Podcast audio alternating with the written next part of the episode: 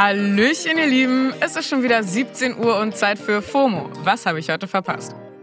Heute ist Mittwoch, der 8. Februar 2023. Mein Name ist Paula Menzel und ich war im Internet und habe die Feeds für euch rauf und runter gelesen. Heute geht's um neue Features bei WhatsApp und TikTok, den neuesten LeBron James Rekord und eine ganz teure Strafe für Ron Bilecki.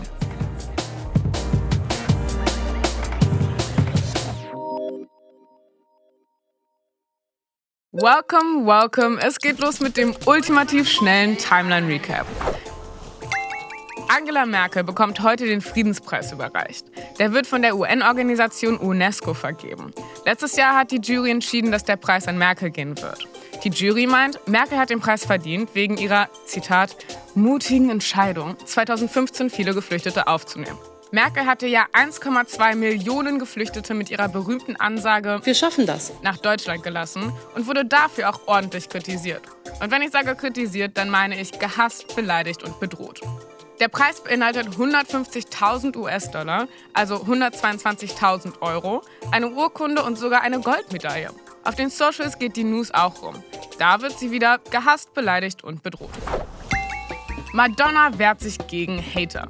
Nach den Grammys wurde Madonna ja heftig auf den Socials fertig gemacht. Leute haben unter Fotos von ihr kommentiert, sie sei ja gar nicht mehr wiederzuerkennen wegen ihrer Schönheits-OP. Und sie solle doch mal in Würde altern, so nach dem Motto. Jetzt hat Madonna einen Post bei Instagram gemacht und schreibt, dass sie mal wieder im Visier von Frauenfeindlichkeit und Altersdiskriminierung ist. Sie schreibt auch, dass die Welt sich weigert, Frauen über 45 zu feiern und sie bestraft, wenn sie noch willensstark und abenteuerlustig sind. Dann hat sie den legendären Beitrag mit You Won't Break My Soul beendet. Chapeau Madonna.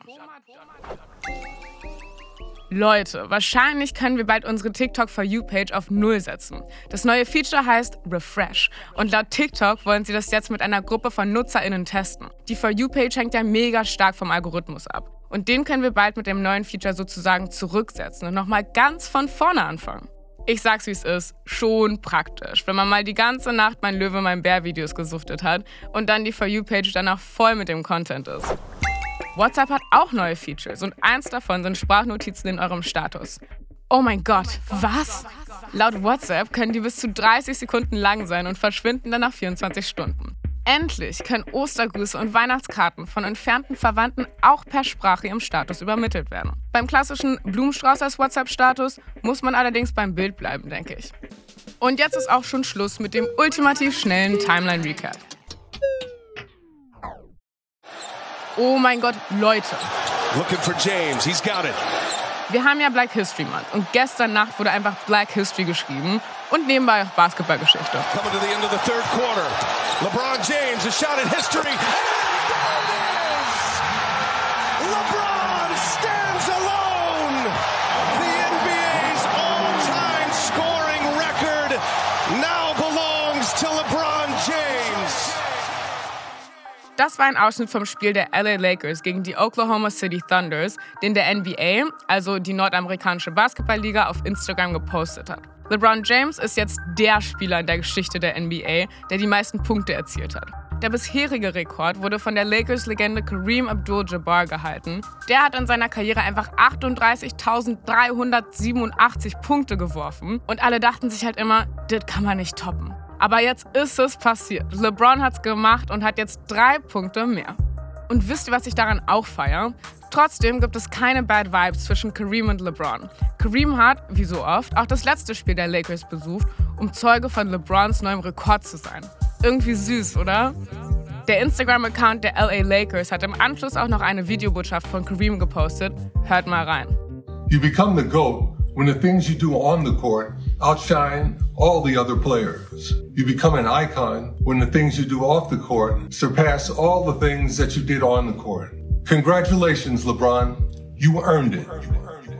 By the way, was Kareem mit Things off the Court meint.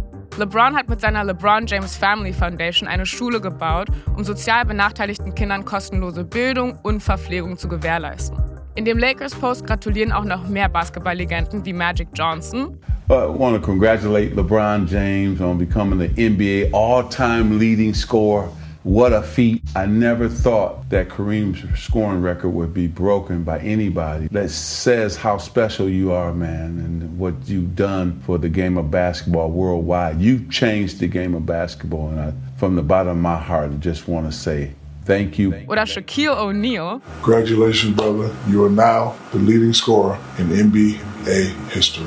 Yes, es wurde ordentlich gratuliert. Und natürlich auch zu Recht. Nochmal in Zahlen.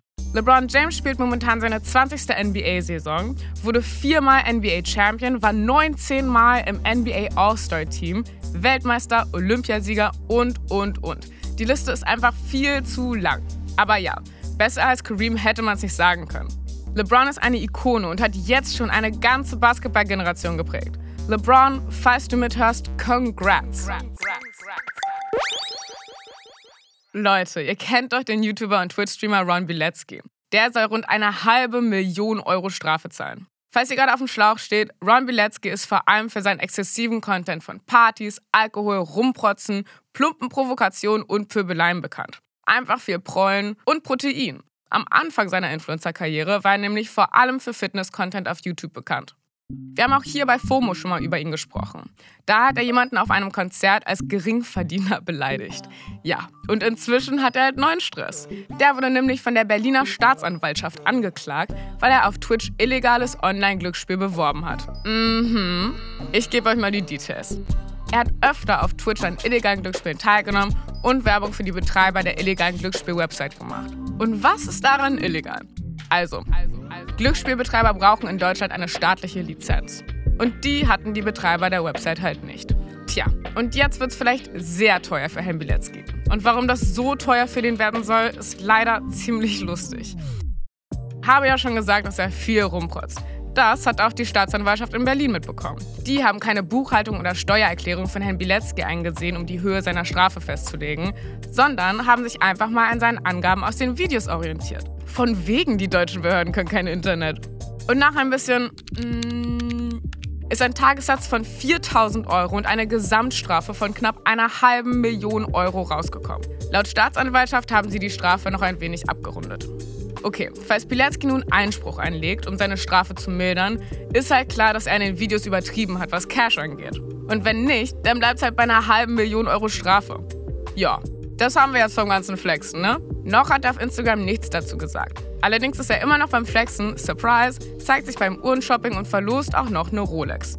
Teilnahmebedingung für die Verlosung war für mich persönlich die Kirsche obendrauf, nämlich eine Mitgliedschaft bei einem Online-Casino. Das war's für heute mit FOMO und wir hören uns morgen wieder hier auf Spotify. Nutzt ihr eigentlich den WhatsApp-Status und freut euch auf das Sprachie-Update? Schreibt uns an fomo@spotify.com.